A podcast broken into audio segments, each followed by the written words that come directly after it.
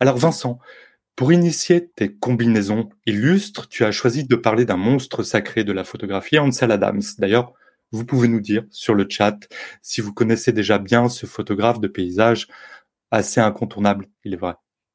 Il y a des chances, ouais, ouais, ouais parce que c'est vrai que pour commencer ces, chroniques esthético-techniques, euh, j'ai pas choisi le plus, euh, voilà, le, plus inconnu, on va dire.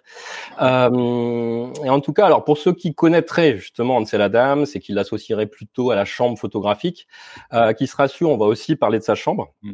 Que ceux qui ne connaissent pas ni Ansel Adams, ni la chambre, ni euh, le SpotMed se rassurent aussi. On va, on, on va tout expliquer. Euh, pour commencer, par contre, euh, cette, ces explications euh, technico-techniques, avec tout le sérieux nécessaire, on va analyser un petit peu de plus près cette très jolie image. Ouais. Alors dis-moi, Ilan, qui vois-tu? Alors, alors, je ne te dirai pas ce que je vois, mais néanmoins, je suis pas un spécialiste d'Ansel Adams, mais je doute qu'il s'agisse d'une photo de lui. Eh ben ouais, euh, t'es très très très fort quand même. Figure-toi qu'il s'agit d'une image faite par un collectif d'artistes un très sérieux en réalité qui s'expose en ce moment à Vevey en Suisse mmh. et qui s'appelle River Boom. C'est un artiste, un groupe d'artistes intellectuels très très cultivés hein, en réalité, qui sont plus souvent sur les terrains de guerre, hein, notamment Paolo Woods qui est photojournaliste, mais qui se détendent hein, régulièrement avec ce genre de, de farce en fait. Mmh. Ouais.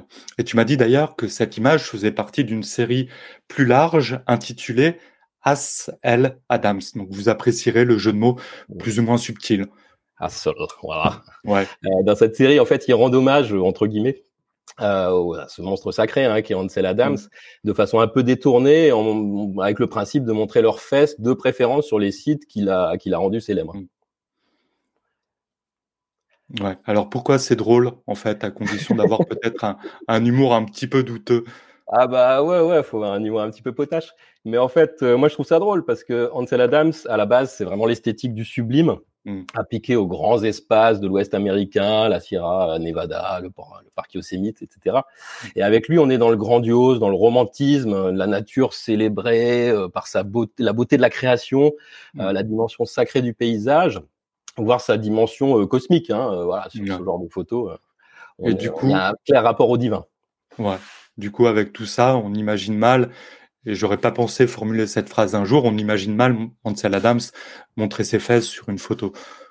C'est sûr que oui, c'est faut mmh. l'imaginer. Par contre, bah, figure-toi que Ansel, à la base, il est il n'est pas très sérieux en fait. Il est, euh, il est assez potache lui-même. Il est même assez cancre en fait euh, dans son enfance, hein, comme souvent en fait avec les artistes. Et il découvre la photographie un petit peu par hasard aussi, euh, comme souvent aussi avec les artistes photographes. Mmh. Ouais. Par hasard, mais en 1927, il a l'illumination.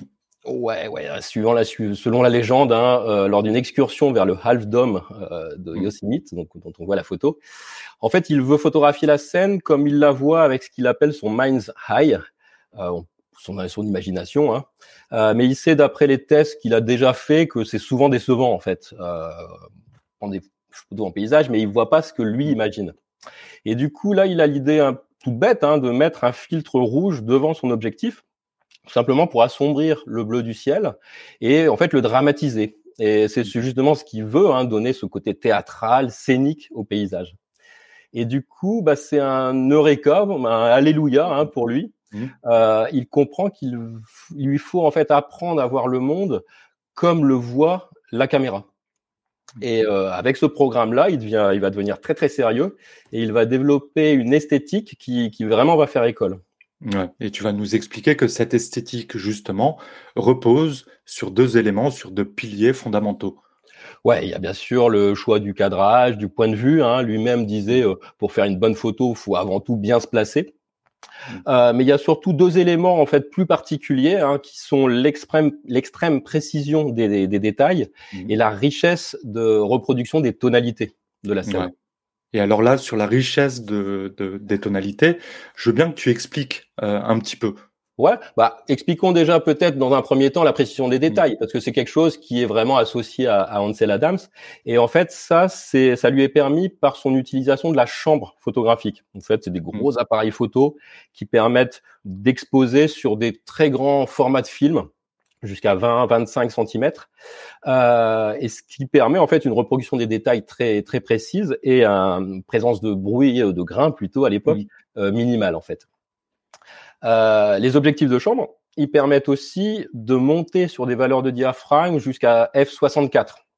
Ça parle peut-être pas trop à ceux qui utilisent des appareils plus classiques, mais c'est spécifique aux, aux, objectifs de chambre et ça lui permet en fait d'obtenir une très grande profondeur de champ et notamment donc une très grande profondeur de netteté dans le dans sa, dans sa scène. Et il a même fondé un groupe de photographes avec notamment Edward Weston qu'ils ont baptisé en fait les F64 vraiment pour rendre hommage à cet aspect technique en fait qui leur est propre. D'accord. Donc si je simplifie, euh, tous les plans dans l'image sont nets et il y a énormément de détails. Donc mmh. pour le premier point, je comprends à peu près. Pour le second, quand tu parlais de la richesse des tonalités, à, première vue, ça semble un petit peu plus compliqué là. Ouais, bah, pas tant que ça en fait, parce qu'on s'en rend compte visuellement. Hein, on voit que ces images, elles offrent une très grande richesse dans la reproduction des luminosités de la scène et quelque part les font vibrer quoi.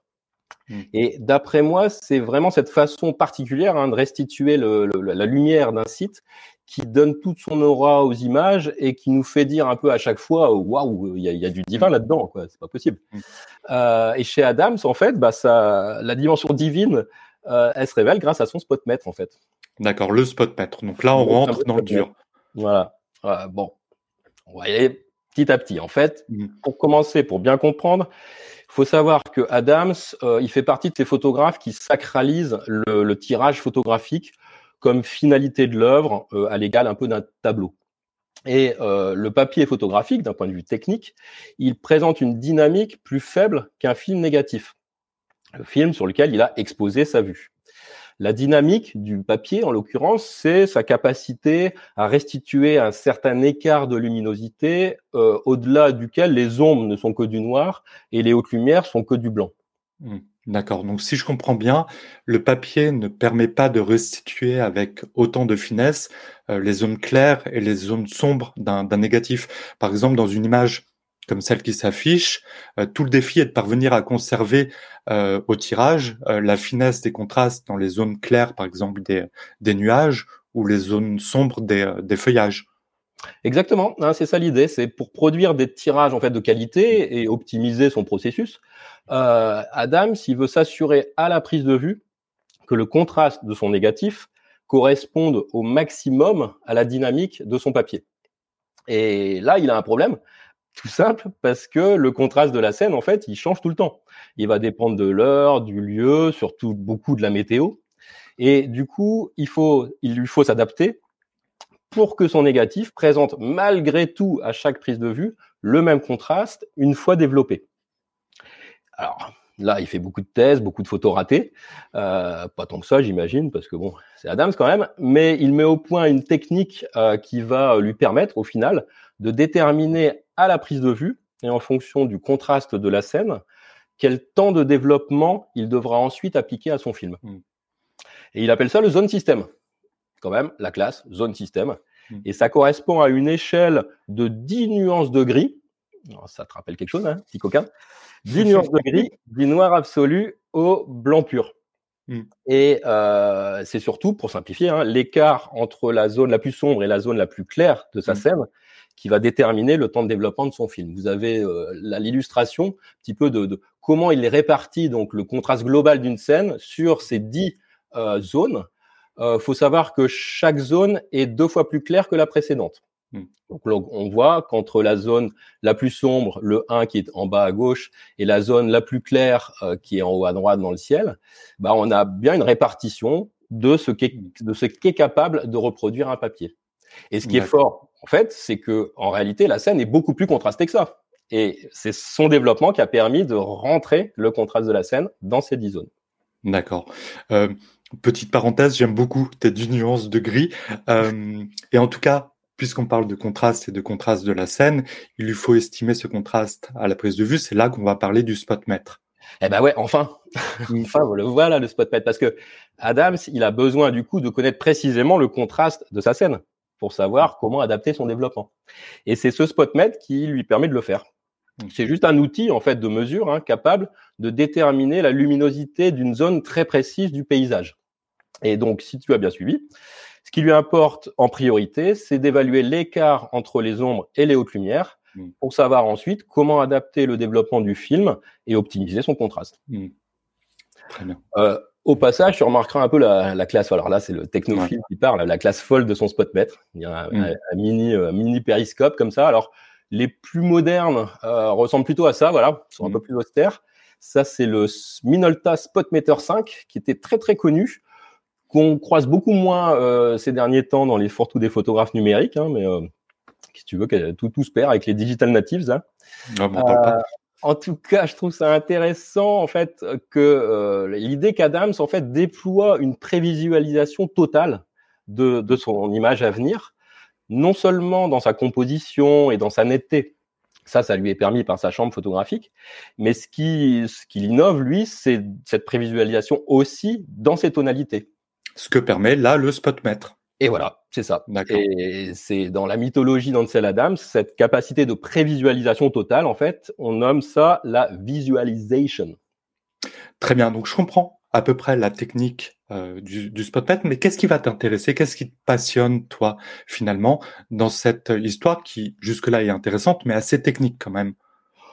Euh, je comprends pas qu'on ne puisse pas s'intéresser en soi au spotmètre. Ah, Mais c'est une bonne question, effectivement. Et c'est là où on va plus questionner le rôle d'une technique dans la mise en œuvre d'une esthétique. Bon.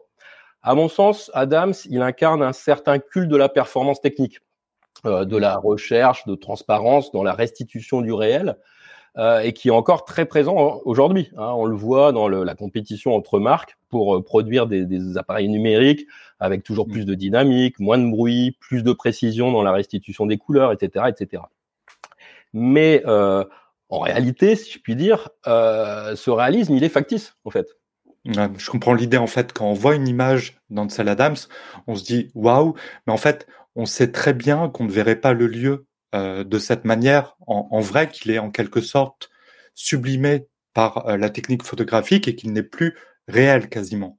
Exactement. Et là, on touche, à mon sens, à un, un certain paradoxe entre réalisme et esthétisme, hein, euh, en ce sens qu'en cherchant la transparence du médium à travers la perfection technique, l'exactitude, on fait finalement parfois plus voir l'image elle-même que la réalité qu'elle représente. Mm. Ce qui me semble flagrant chez, chez Ansel Adams, en fait. Hein. Mm. Et à mon sens, en fait, il faut assumer qu'une photographie, c'est toujours la création euh, d'une image euh, traduisant le visible en langage photographique. Ce qu'il avait très bien résumé avec sa formule euh, apprendre à voir le monde tel que la caméra le voit, euh, c'est-à-dire, euh, autrement dit, euh, voir et penser en photographie, en fait. Mm. Mm. Et alors, je rejoins ce que tu disais, c'est-à-dire ce qui est montré comme une nature vierge, primitive, ça devient dans ces images un spectacle entièrement construit, en réalité. Autrement dit, la nature euh, vierge devient culture par son acte Mm. photographique, et euh, de ce fait, il déréalise en quelque sorte la nature tout en la sublimant. Mm. C'est un paradoxe. C'est un peu un paradoxe, ouais, mais qui est super intéressant en réalité. hein. Ouais. Oui, oui. Alors, en résumé, hein, euh, le principe d'Adams, c'est le contrôle maximal sur les caprices de la lumière, des atmosphères changeantes. Vraiment pas une démarche intuitive qui laisserait faire le hasard. Euh, on est avec lui, avec dans une démarche qui est complètement aux antipodes de celle, par exemple, d'un photographe euh, un peu fou euh, qui est euh, Gary Winogrand, qui, qui travaillait lui exclusivement dans la rue, dans l'urbain, et qui quelques années plus tard, euh, avec son Leica, va se mettre à photographier à tout va, euh, 10 rouleaux par jour, juste pour voir à quoi ressemblent les choses une fois qu'elles sont photographiées. Mm. Et en laissant en quelque sorte une grande autonomie à son appareil photo dans la création de l'image, en fait. hein. Euh, et ça, ce sera l'objet bah, de la prochaine chronique.